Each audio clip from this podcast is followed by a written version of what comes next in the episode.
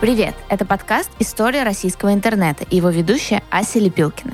Здесь мы говорим о том, как создавался российский интернет от его истоков до сегодняшнего дня. Каждый выпуск – это год из истории интернета в России. Я приглашаю экспертов и людей, сыгравших важную роль в развитии Рунета, и спрашиваю их, как это было. Слушайте и подписывайтесь. Поехали!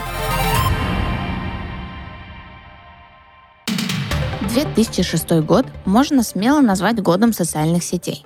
Были запущены Одноклассники, ВКонтакте. А еще состоялась первая интернет-конференция президента России Владимира Владимировича Путина. Друзья, не забывайте, что мы очень ждем ваши комментарии, оценки, репосты, лайки и всегда очень благодарны за вашу обратную связь. Напоминаю, у нас теперь есть телеграм-канал, ссылку вы найдете в описании. Там мы выкладываем новые выпуски, видео, фото, записи, рассказываем подробнее о нашей команде и с радостью общаемся с вами. Кстати, в Телеграме вы теперь можете нам написать, если вдруг мы забыли что-то упомянуть в предыдущих выпусках, пропустили какое-то важное событие прошлых лет, и мы с удовольствием используем эту информацию в нашей рубрике «Работа над ошибками». В январе 2006 года открылся московский офис американской компании Google Incorporated – владельца поисковой системы Google. На тот момент Google уже запустил свой почтовый сервис Gmail в апреле 2005 -го. Кстати, после своего создания сервис еще почти три года принимал новых пользователей только по приглашениям. Также в один год с Gmail Google представил общественности свое приложение Google Maps и чат Google Talk. В 2006 году был запущен сайт «Одноклассники». Создатель сайта – Попков Альберт Михайлович, веб-разработчик. Подробнее о том, когда был запущен сайт, какая команда стояла у самых истоков и как сайт развивался, мы узнали у Сергея Томилова, директора по стратегическим коммуникациям социальной сети «Одноклассники». Сергей, расскажите, пожалуйста, какая дата и почему является официальным днем рождения одноклассников?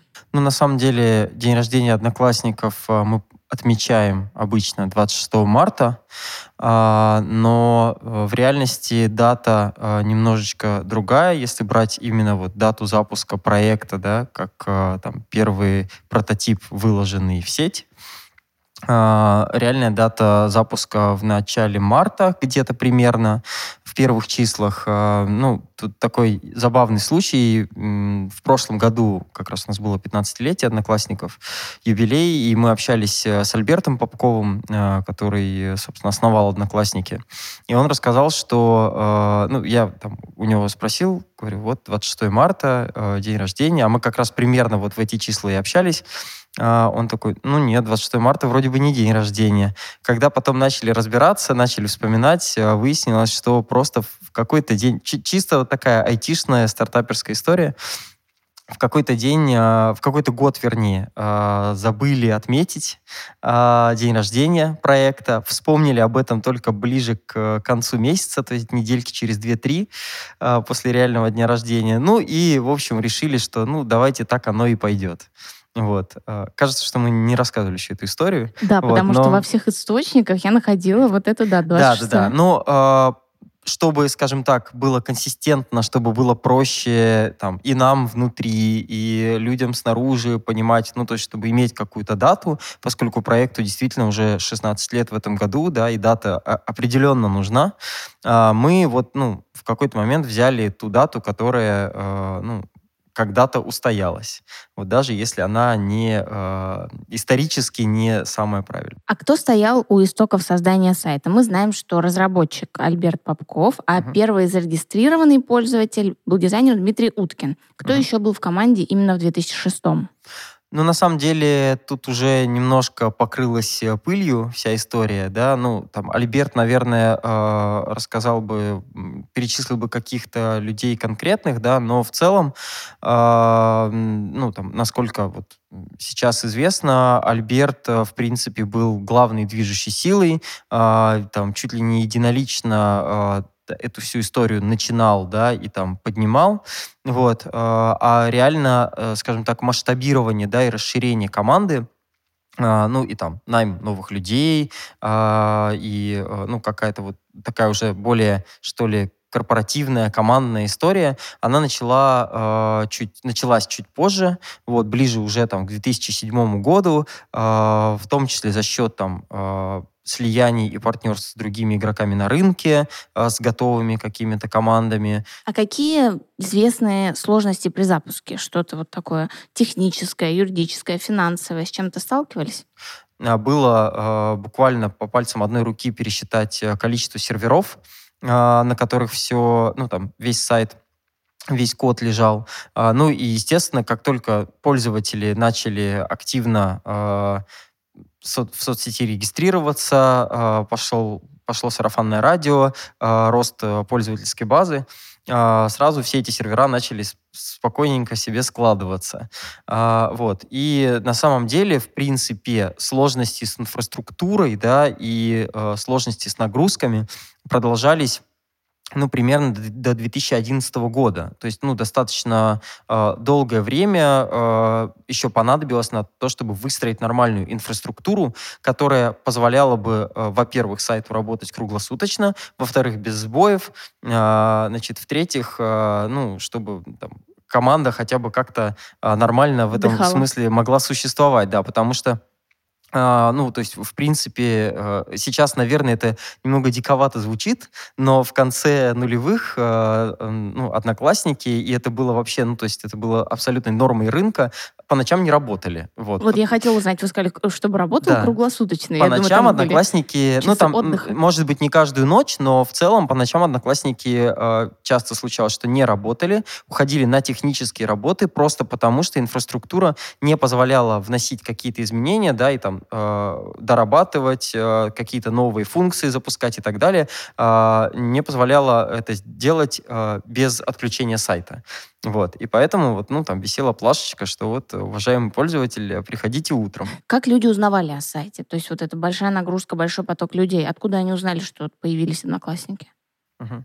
Ну, наверное, здесь э, самое главное Самый главный плюс одноклассников и плюс идеи э, Альберта э, заключался в э, том, что, э, по сути, одноклассники первыми объяснили, э, ну, как минимум в России, но на самом деле там на постсоветском пространстве, что же такое социальные сети и зачем они вообще нужны. Одноклассники очень четким и понятным позиционированием, понятным причем массовым, массовой аудитории э, объяснили, что вот, вот есть сайт, там вы можете найти своих одноклассников, да, ну там не только одноклассников, тех, с кем вы там когда-то э, где-то пересекались, да, э, вот. И это было помимо того, что очень понятный посыл, э, это был еще очень своевременный посыл, потому что ну, как раз 2006 год, э, довольно э, до, там, как раз 90-е где-то вот недалеко прошли, очень много внутренней и внешней миграции, э, люди там в Москву приезжали, да, из регионов, уезжали из России э, куда-то в другие страны,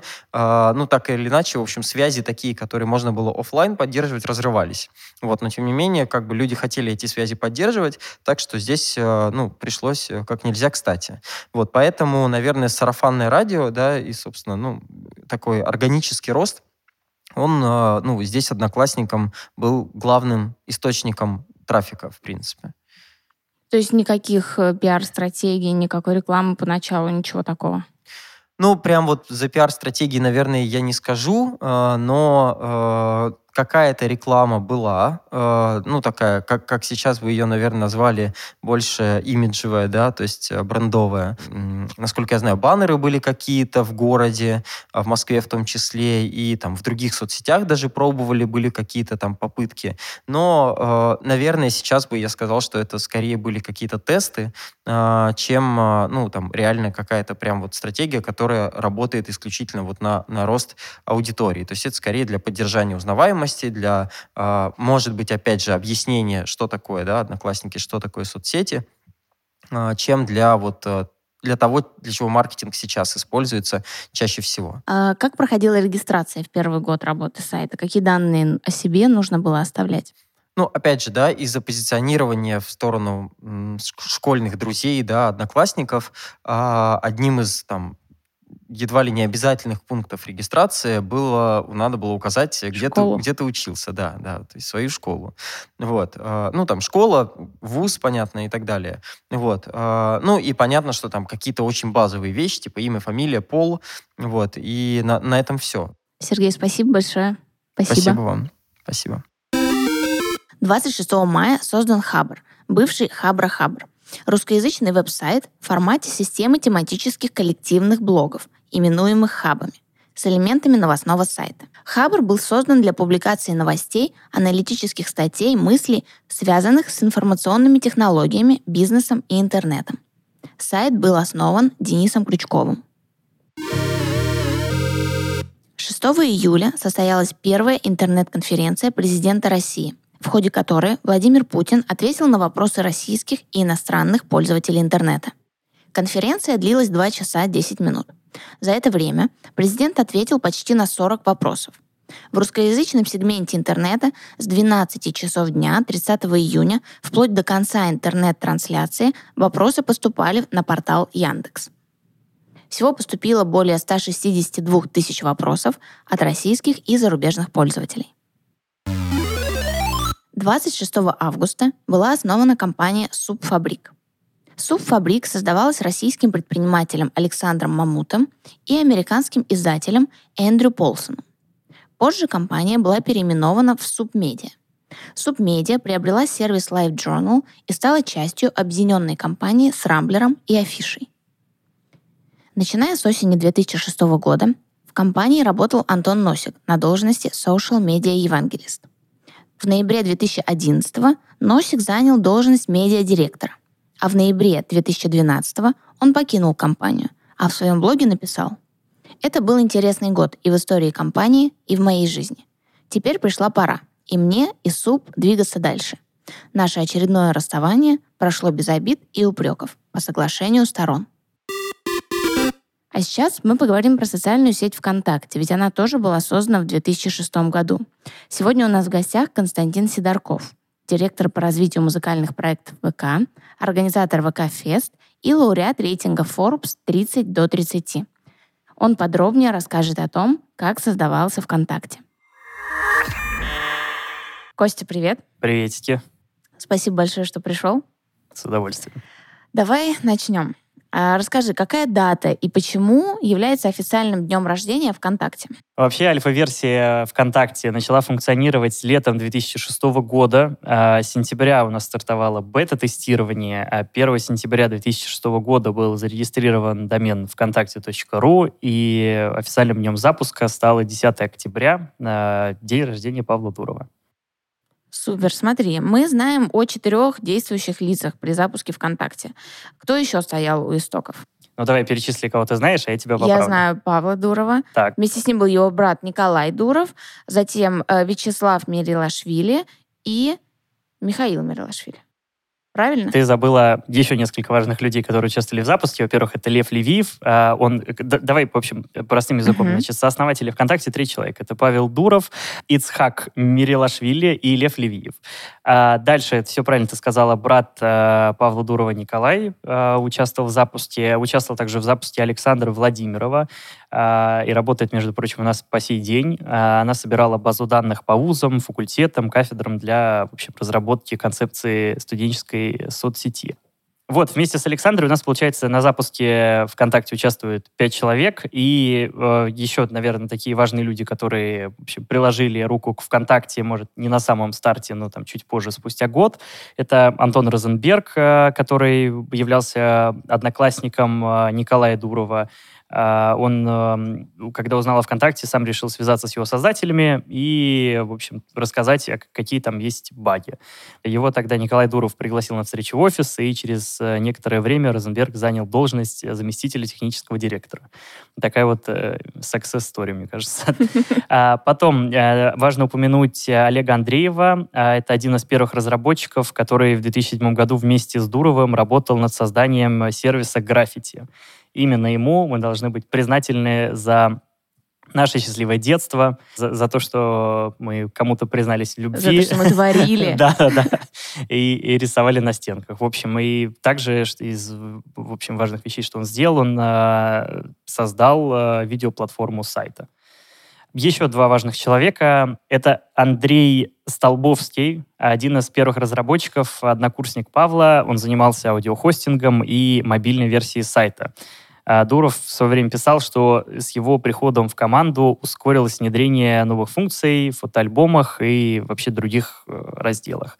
И самый важный, ну, для меня, наверное, человек — это Андрей Рогозов, а, который в компанию пришел в 2008 году. А Дуров его переманил из компании Motorola. Он стал автором всплывающих уведомлений о новых сообщениях. И после участия в конкурсе на написание кода, э, комментариев для блога был подключен к работе над API. Но на самом деле, почему я так Андрея особенно видел, э, выделил, потому что Андрей долгое время являлся э, управляющим директором ВКонтакте, операционным директором ВКонтакте, и как раз-таки в тот момент, когда я пришел уже в компанию в 2014 году, он, можно сказать, возглавлял всю нашу разработку, и вот буквально там пару лет назад э, уже там перешел на э, другой уровень в холдинг э, ВК, заниматься уже там развитием всех социальных сетей. Спасибо, что всех перечислил. Да, мы, знаешь, мне кажется, сейчас это было похоже на первые 15 минут сериала «Игра престолов», потому что ты слышишь много новых имен, много каких-то действий, но пока не очень себе представляешь, как это работает. Но на самом деле мне кажется, крайне важно здесь э, было никого не забыть, упомянуть, э, потому что, ну, все-таки это наша история, это то, на чем э, как бы тот фундамент ВКонтакте, на который отцы, основатели его ставили в 2006 году. Да, это очень круто, потому что обычно мы слышим, да, там вот четыре фамилии, которые мы упомянули, а про людей, которые в самом начале тоже играли очень важную роль, особо никто не упоминает. Спасибо, что рассказал. Э, давай теперь, как проходила регистрация, вот когда только запустился сайт. Мы прочитали, что были приглашения. Как их получали? Как вообще все это было? Вообще изначально соцсеть позиционировалась как э, закрытая платформа для студентов э, и выпускников российских вузов. 22 ноября 2006 года Э, состоялся такой первый настоящий выход в свет э, на форуме студентов СПБГУ, э, самый большой на то время студенческий форум в России, созданный, кстати, Павлом и Николаем.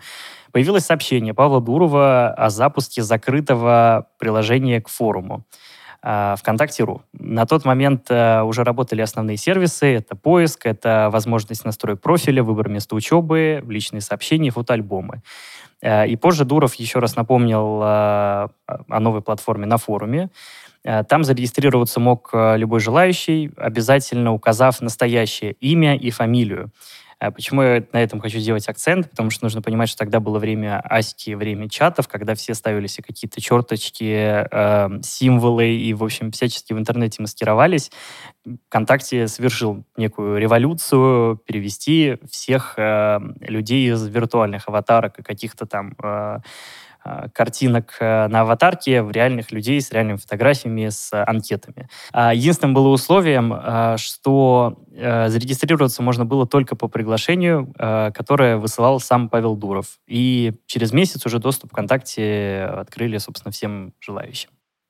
Окей, то есть изначально приглашение только Павел Дуров, а между собой, там, как было, по-моему, в Клабхаусе, когда ты в Клабхаусе, ты можешь отправить кому-то приглашение. Такого не вот было. Вот уже чуть позже, как раз-таки, когда для всех это э, там, через там, месяц после запуска возможность уже, собственно, была это сделать для всех. Угу. И когда началась такая свободная, открытая регистрация, какие данные нужно было себе оставлять? Только реальное имя, фамилию или какие-то расширенные еще данные?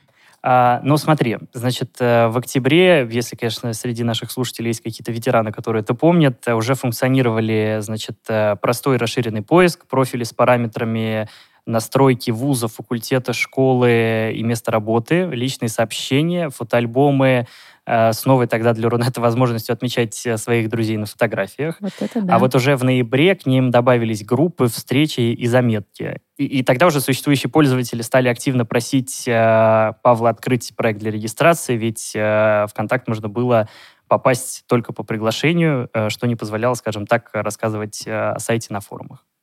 Смотри, и если это все октябрь-ноябрь, скоро Новый год, да, наступает декабрь, январь. Э, был какой-то особый прикол, как э, первый раз сайт поздравил пользователей с Новым годом? Мы запустили первую версию ВКонтакте для мобильных устройств, э, в которой появилась записная книжка с телефонами друзей пользователя. Это супер была, мне кажется, на тот момент долгожданная фича. Домен назывался m.vkontakte.ru.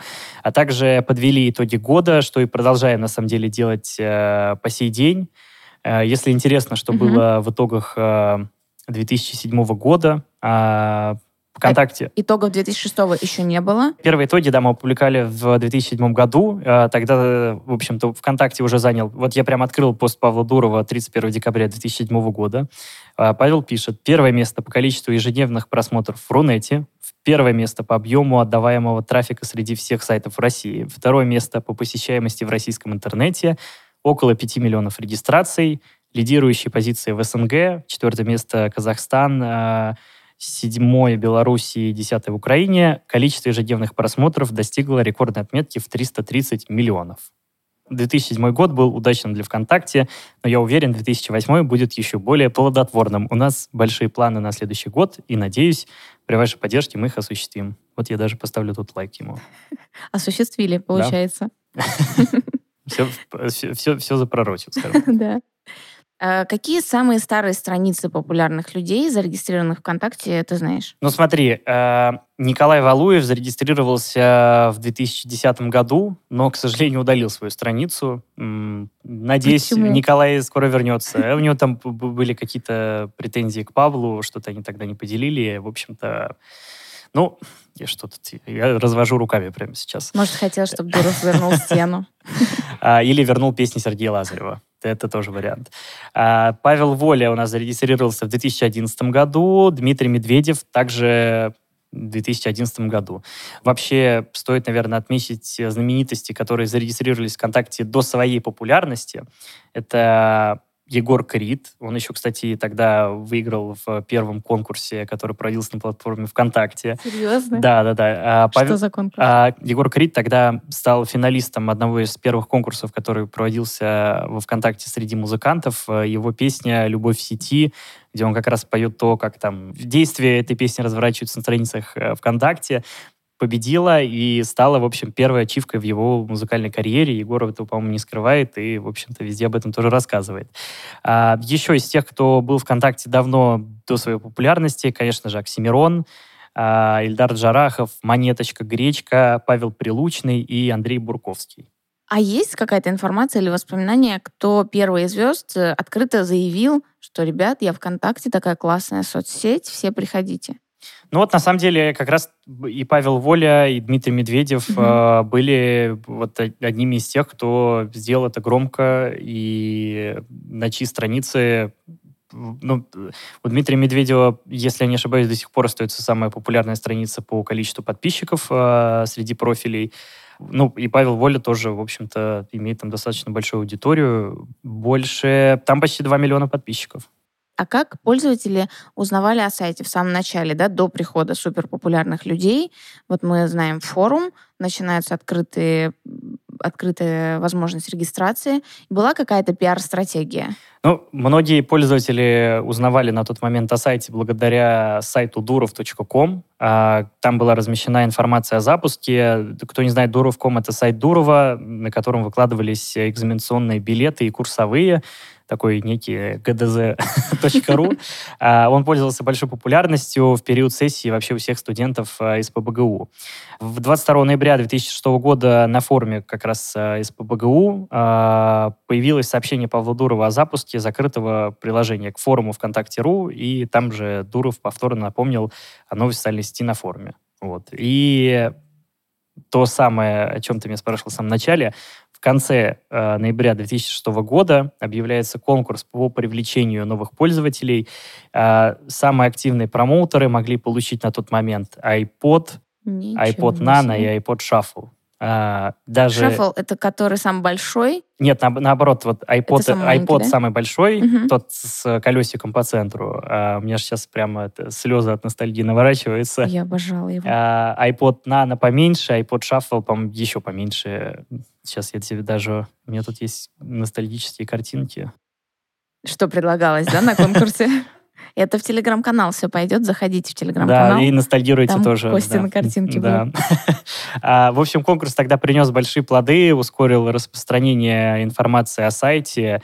Честно, я даже, ну, я заспамил всех своих одноклассников, кого только можно, потому что я только участвовал не в 2006 году, а чуть позже, потому что я зарегистрировался там, летом с- седьмого года. Но я помню, что я дико бился за эти подарки и очень хотел что-то тогда из техники Apple получить. Мне там 11-12 лет на тот момент было. Э, А в январе, в общем, по данным измерителя трафика Alexa, ВКонтакте уже входил в 50 наиболее быстрорастущих сайтов интернета. Всего за несколько недель нагрузка тогда превысила возможности сервера, и, в общем, пришлось мощности очень сильно наращивать. Ну, то есть я предполагаю, что темпы роста сильно были выше запланированных. Ну, он был лавинообразный, я бы описал это так. А, ну, то есть, э, там, в январе седьмого года это там уже топ-50 быстрорастущих сайтов, а, 50 тысяч пользователей в конце января, а в конце февраля 100 тысяч пользователей, в апреле 300 тысяч пользователей. А, ну, соответственно, где этот самый 18 ноября, вот, 18 ноября 2007 года 3 миллиона пользователей и 40 тысяч новых регистраций каждый день. А, ну, на секундочку, давай возьмем с тобой ноябрь 2008 там уже аудитория 20 миллионов. То есть за два года э, ВКонтакте становится 20 миллионов пользователей, а получается чер- за 6 лет э, ровно в два раза 38 миллионов э, ежемесячно активная аудитория. А, Такое количество пользователей, огромный прирост, постоянный. А Какой первый... Очевидно, появляются мысли о монетизации. Какой Конечно. был первый ход по монетизации сайта? Ну, весной 2008 года ВКонтакте внедрила все-таки систему монетизации, основанную на тщеславии пользователей. А, Это платное повышение рейтинга. Я просто вспоминаю своего друга, который потратил, типа, нет, по-моему, потратил 1400, мне кажется, 300-400 тысяч рублей потратил мой друг тогда, в 2008 году. Это, ну, немыслимые деньги. Это, ну, умножать на 3 на 4 тех денег, которые сейчас. И я честно смотрел на него как, э, ну, на... Ну, в общем, вы поняли, я, для меня как будто человек спустил эти деньги в казино. Вот Мгм. примерно так я на него смотрел, потому что сейчас, конечно, интернет, ну, это уже неотъемлемая часть нашей жизни. Ну, интернет равно жизнь. Ну, давайте говорить откровенно. В 2008 году а, интернет все-таки выглядел как что-то, ну, как для большинства, мне кажется, сейчас выглядит криптовалюта. Во, прекрасное сравнение. Точно. И поэтому, конечно, когда человек туда всаживает такую сумму, ты такой задаешься вопросом, а, почему он это делает, в чем его мотивация. Но, как бы, Руслан, я тебя не осуждаю. Привет и А, тебе. Я, на самом деле, я завидовал, что у тебя эта полосочка была не светло-желтая, как у всех, она была бордовая прямо. Вот прям такая бордовая, что ты смотрела такой, ну ладно. А Вот. напомни мне, как это продвижение происходило. Смотри, значит, чтобы повысить рейтинг бесплатно, нужно было приглашать в ВКонтакте новых пользователей и э, просить их подробно заполнить анкету. Э, бонусы к рейтингу мотивировали обитателей соцсети заниматься, скажем так, самопрезентацией, писать там какие-то факты о себе, указывать любимые книги, фильмы и цитаты. А, работало это на вовлечение пользователей, потому что они указывали там информацию о своих друзьях и знакомых, о чем даже, в общем-то, не подумали спросить в реальной жизни. Мне это на самом деле чем-то напоминает э, анкету, которую в, в классе нужно Да, было да, да. заполнять. Э, мне кажется, Точно. Павел где-то мыслил... Павлу, скажем так, в руки попадала эта анкета точно. А, рейтинг все равно, скажем так, не принес существенных денег а, как бы с продажи этих голосов. То есть понятно, что кто хотел их бесплатно, могли просто там приглашать друзей, заполнять данные и так далее. Кто-то мог их просто покупать. А, и тогда Павел придумал сервис «Подарки». А, Их покупали за внутреннюю валюту, за голоса, э, которые, в общем-то, можно было э, пок- покупать э, через мобильный счет. Подарки доступны по сей день, пользуются большим спросом, как и у, в общем-то, просто пользователей, так иногда и у коммерческих брендов, которые делают вокруг них какие-то спецпроекты. Поэтому дело подарков живет, в отличие от рейтинга. И еще летом восьмого года э, появились э, в ВКонтакте рекламные баннеры, а уже через год, уже в 2009 году, появилась первая контекстная реклама. А, ВКонтакте тогда получала комиссию от э, разработчиков встраиваемых э, в соцсеть игр.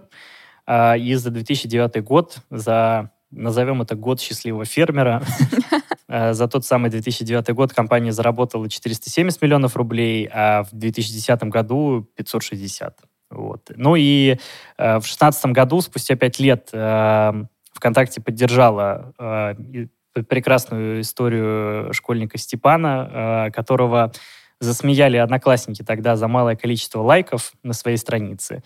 И мы, э, в общем, специально для Степана вернули вот этот самый рейтинг, золотую шкалу с числом 146%, так, чтобы крутизну этого парня оценили в школе, и чтобы больше к нему не было там никаких вопросов. Это борьба с кибербуллингом, получается. Да, мы ее тогда начали, я помню, мы проводили как раз Степану экскурсию по офису, он очень увлекался динозаврами. Ой, и вот честно, мне кажется, что каждый э, из наших э, сотрудников в этом Степане видел на самом деле себя вот, в какой-то степени. И поэтому мы рады, что вообще такая добрая история получилась.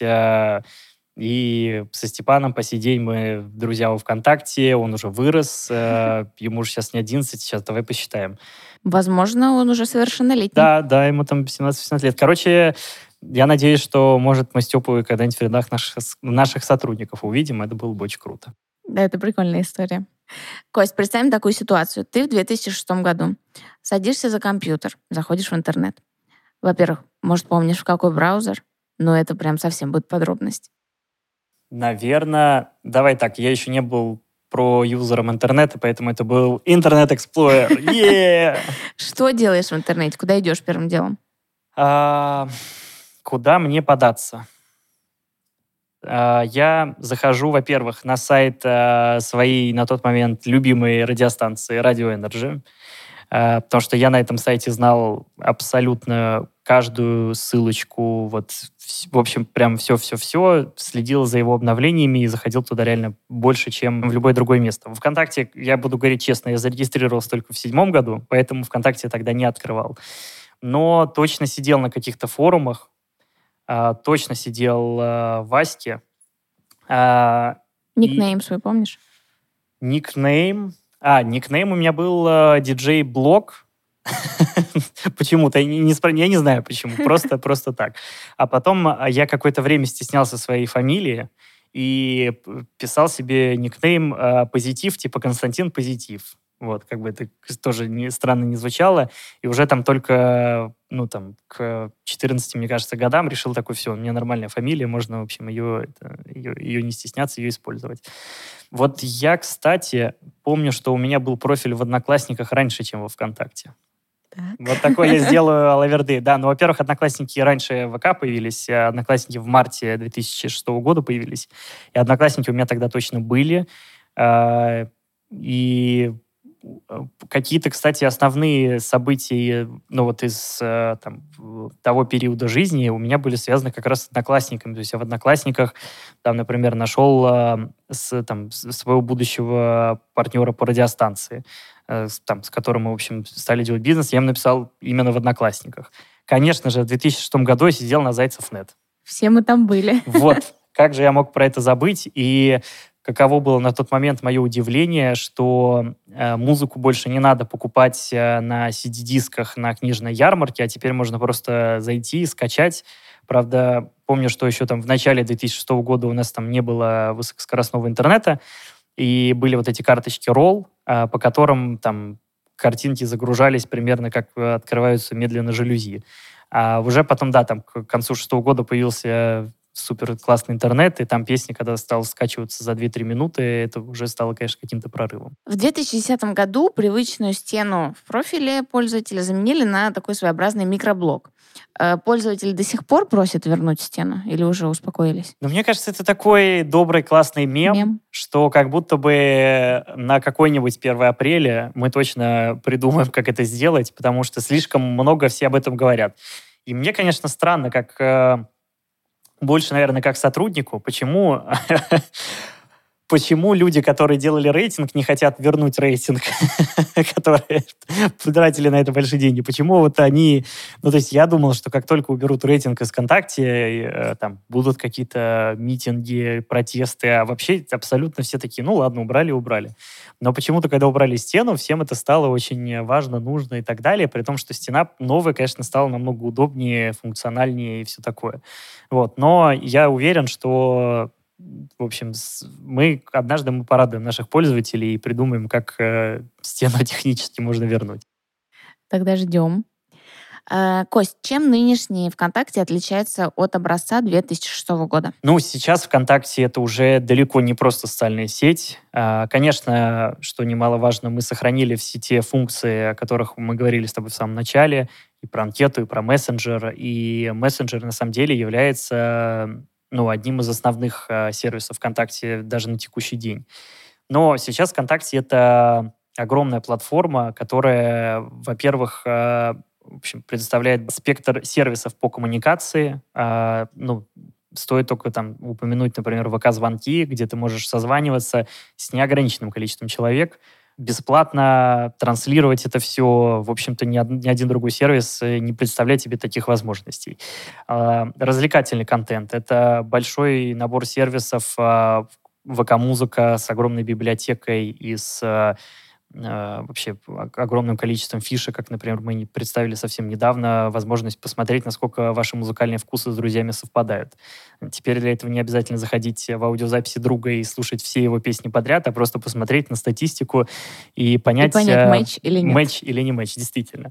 ВК-видео — это платформа с э, профессиональным UGC-контентом, а, как и видеоролики, которые просто могут заливать пользователи, так и профессиональный контент от студий, продакшенов, а, кого блогеров, конечно же, а, а также ВК-клипы — это сервис с короткими видеороликами, где можно делать быстрый монтаж, накладывать музыку, танцевать и, в общем-то, участвовать в куче разных челленджей сервис мини-приложений, в котором ты можешь э, покупать какие-то товары, ты можешь заказывать еду, продукты. Э, опять же, и, это я только перечислил то, что помню. Если зайти внутрь, там всего там сотни разных э, приложений, которые, в общем-то, уже как раз-таки нас характеризуют не как соцсети, уже как просто большую платформу, как ну, экосистема. Да, и, конечно же, паблики, конечно же, новостная лента, страницы и вообще весь контент, который генерят наши пользователи, и новостные ленты не только со страницами, на которые ты подписался, но и какие-то тематические ленты, связанные с событиями,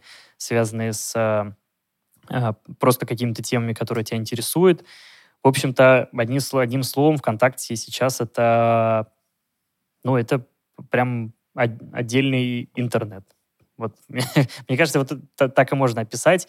А, конечно, там для полноценного функционирования интернета там не хватает еще нескольких продуктов, но кто знает. Может, когда-нибудь когда? они, да, может, когда-нибудь мы будем открывать не браузер, будем открывать просто ВКонтакте, и дальше это будет нашей точкой входа в интернет. Вау, вот это заявление. Этим приятно закончить. Спасибо большое, Кость, что пришел. Мы, правда, очень рады, что ты уделил нам время. А, спасибо, очень интересно с тобой поговорить. Вам большое спасибо за приглашение. На самом деле, если вы хотите поностальгировать, продолжать ностальгировать по интернету, посмотрите несколько, на мой взгляд, классных программ. Во-первых, это, конечно же, на медне Леонида Парфенова за 2006 год. А, там прям есть целая глава про то, как а, вообще выглядели популярные интернет-ресурсы в то время. А дальше, мой личный фаворит из этого списка, это, конечно же, фильм Андрея Лошака «Холивар». Вот прямо максимально подробно, с эксклюзивными интервью и все такое. А, и очень хорошее интервью Льва Левиева в, на канале «Русский норм». А, Лев почти вообще не помню, чтобы он кому-то давал интервью, если честно, за последнее время. А, очень классная работа, рекомендую к просмотру. Вот так. Все, это все. В общем, спасибо за приглашение. Надеюсь, что все, вся информация была вам полезной. Очень. Спасибо. 1 ноября 2006 года студент пятого курса механико-математического факультета МГУ имени Ломоносова Петр Митричев стал победителем международного конкурса программистов Global Code Jam 2006. Он стал первым россиянином, выигравшим данный конкурс. 2006 был насыщенным годом и для Яндекса. Были запущены Яндекс Пробки и Яндекс Словари. Появился Яндекс Кэш, ссылка на сохраненную Яндексом копию документа из поисковой выдачи. Поисковая система Яндекс стала использоваться на портале Mail.ru, а также появился первый удаленный офис разработки в Санкт-Петербурге. А 22 марта Яндекс запускает сервис поиска по блогам. Что это такое? Этот сервис позволял находить мнение пользователей интернета о событиях, людях, компаниях буквально через несколько минут после их публикации в блоге. На главной странице Яндекс Блогов была запущена статистика по популярным блог-хостингам. Туда входили и Леру, LiveJournal, и велась статистика по самым обсуждаемым темам в блогах и самым обсуждаемым актуальным новостям. Яндекс Блоги можно было рассматривать как определенный инструмент изучения общественного мнения и волнующих пользователей Рунета тем. В 2006 году была основана Ассоциация электронных коммуникаций РАЭК. Миссия РАЭК – формирование цивилизованного рынка электронных коммуникаций, поддержка проектов в отраслевом образовании и науке, развитие нормативно-правового поля по защите интересов участников рынка. Подробнее про основание РАЭК нам рассказал Сергей Благотаренко. Сергей, расскажите, пожалуйста, как создавался РАЭК, какая команда была у истоков? Команда была та же самая, наша. Я э, после проведения премии Рунета очень много ходил по рынку и рассказывал о том, что давайте отрасль наша будет не только премию проводить и российский тред-форум, а еще делать какие-то новые проекты. Какие, спрашивали у меня. Я говорю, давайте аналитикой заниматься, давайте. Давайте с государством взаимодействовать. О, нет, это опасно. Давайте думать о пользователях и воспитывать их, потому что в конечном счете пользователь грамотный, это хорошо для бизнеса. Ну, было очень много таких проектов.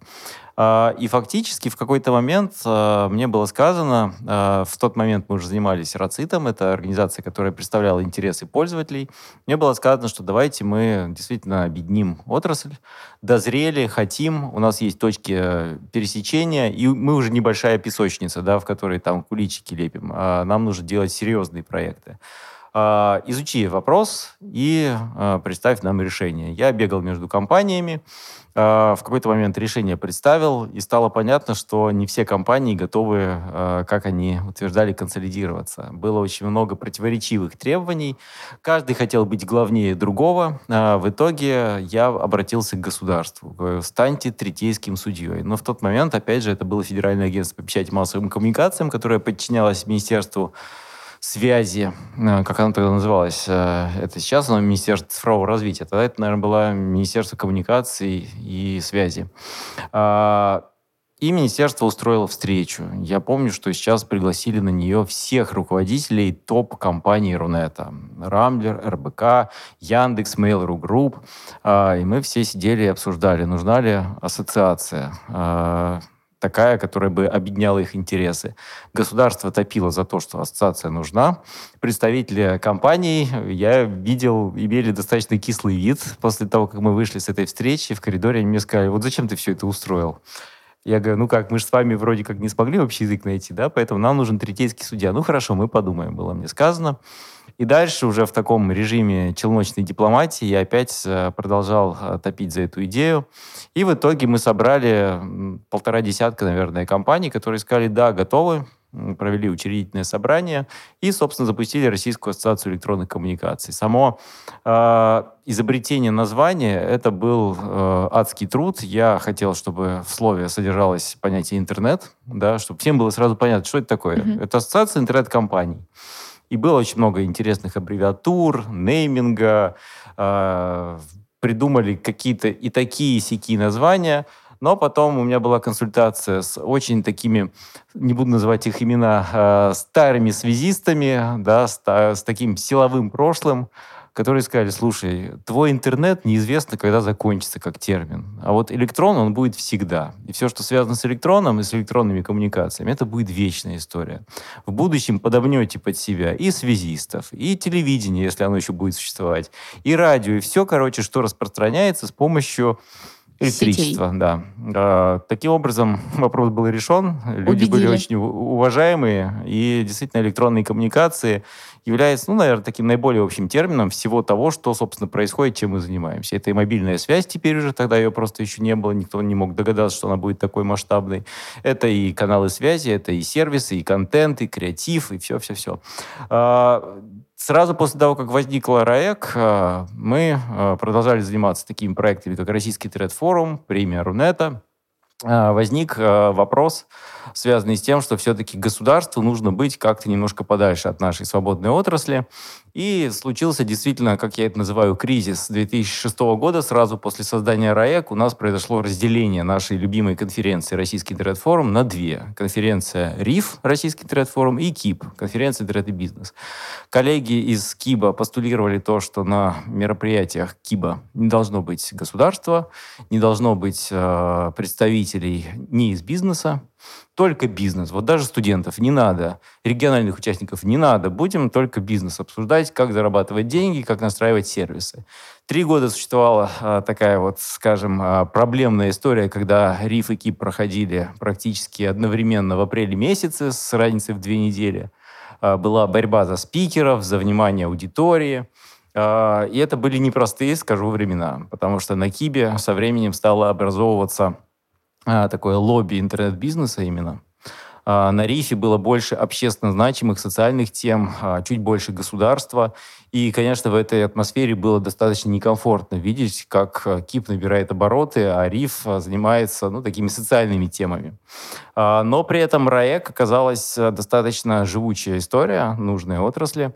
А, Закончилось все тем, что в 2008 году случилось несколько событий, которые привели к объединению конференций. А, Это не просто объединение конференции, это объединение двух разных векторов мышления да, на тот момент. Мы с государством или мы сами по себе? Мы с пользователем или мы только про деньги? Мы социально ответственные или мы коммерсанты? А, Первое событие заключалось в том, что грохнул кризис 2008 года, а, когда компании поняли, что в 2009 году поддерживать две конференции не очень целесообразно.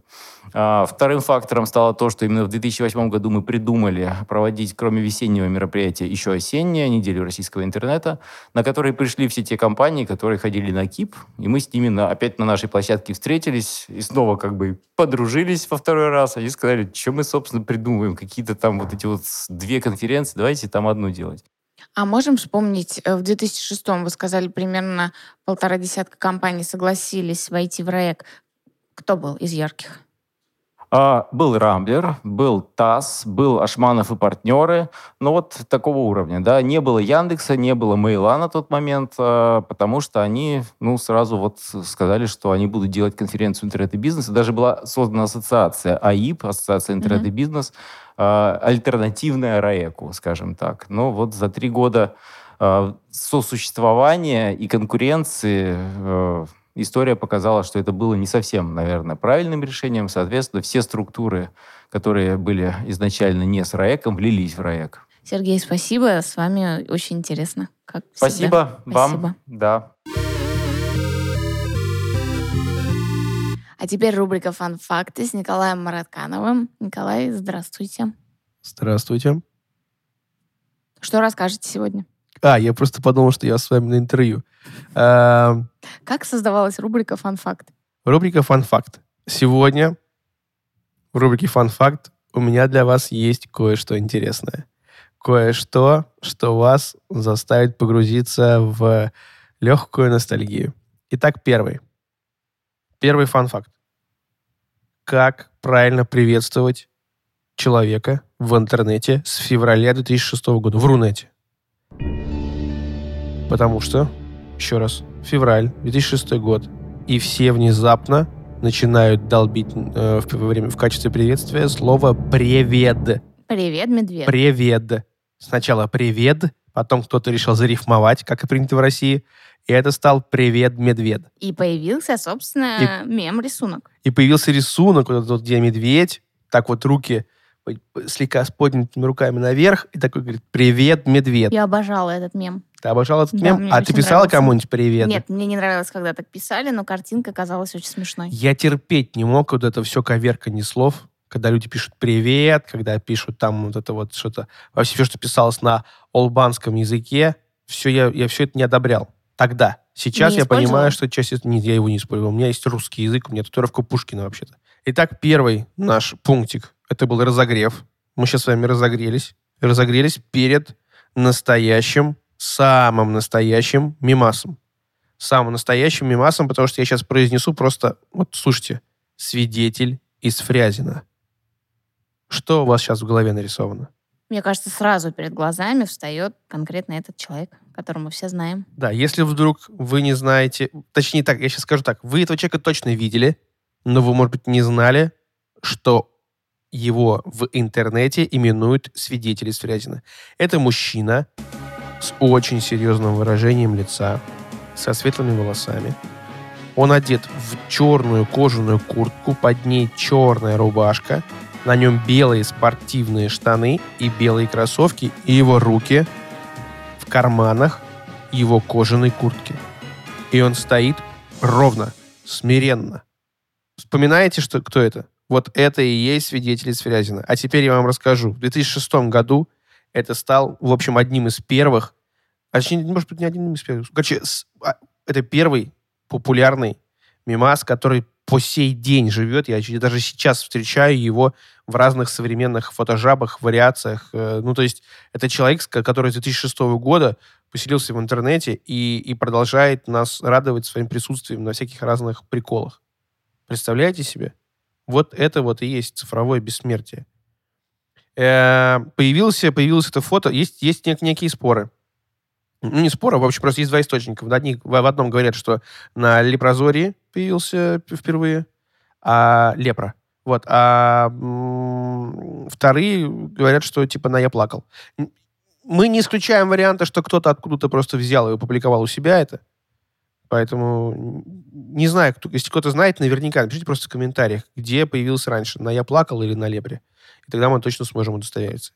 Развяжем словесную потасовку в наших э, комментариях у нас в соцсетях. В Телеграм, может быть. Может быть, где-то в, э, на Ютубе, например, или в ВК. В общем, вам самим выбирать, где вы сейчас нас прослушиваете, и там напишите в комментариях, где вы видели это раньше. Или напишите нам в комментариях, какой, какое применение этого мимаса вам запомнилось больше всего. Потому что у меня сейчас перед глазами столько вариантов. Ну, так вот, дальше. Э, немножечко, немножечко, да, о личности свидетеля из Фрязина. Личность свидетеля до сих пор интересует юзеров, но известно о нем немного. Корреспондент портала фрязино.инфо Александр Попов заявлял, что главный герой мема действительно жил в подмосковном Фрязино и работал электриком. Журналист не называет его имени, но, но приводит инициалы АМ. Александр говорит, что лично пообщался с мужчиной в 2007 году, когда свидетель позвонил в редакцию сайта, и главный герой мема был не в восторге от своей бешеной популярности и просил журналиста удалить всю информацию о нем из интернета. Это, конечно, наивно, удалить всю информацию о себе из интернета. Ну, кто знает. Вот. Вот я только что сейчас вам напомнил о том, что... Значит, даже рассказал вам о том, что вот такой вот был в 2006 году мем, который по сей день живет с нами. Спасибо большое. Всегда, пожалуйста, с вами ваш Николай Маратканов. Мимолог, получается. Мемолог. Кстати, если мы пропустили какие-то интересные мемы тех лет, вот что-то такое забавное, что происходило в интернете, не рассказали об этом, тоже пишите. Это тоже будет э, касаться рубрики «Работа над ошибками», но будет работа над ошибками от Николая Маратканова. Можно, можно я, да, немножко небольшое уточнение внизу? Я действительно хочу покаяться сейчас перед вами. Мы прочирикали а, появление «Я плакал» в российском, потому что это был 2004 год, и мы сейчас активно работаем над тем, как найти основателей и пригласить их к нам пообщаться. Потому что это, ну, действительно жирный пласт в истории. Про Пикабу я узнал, это будет позже. Так что ждите.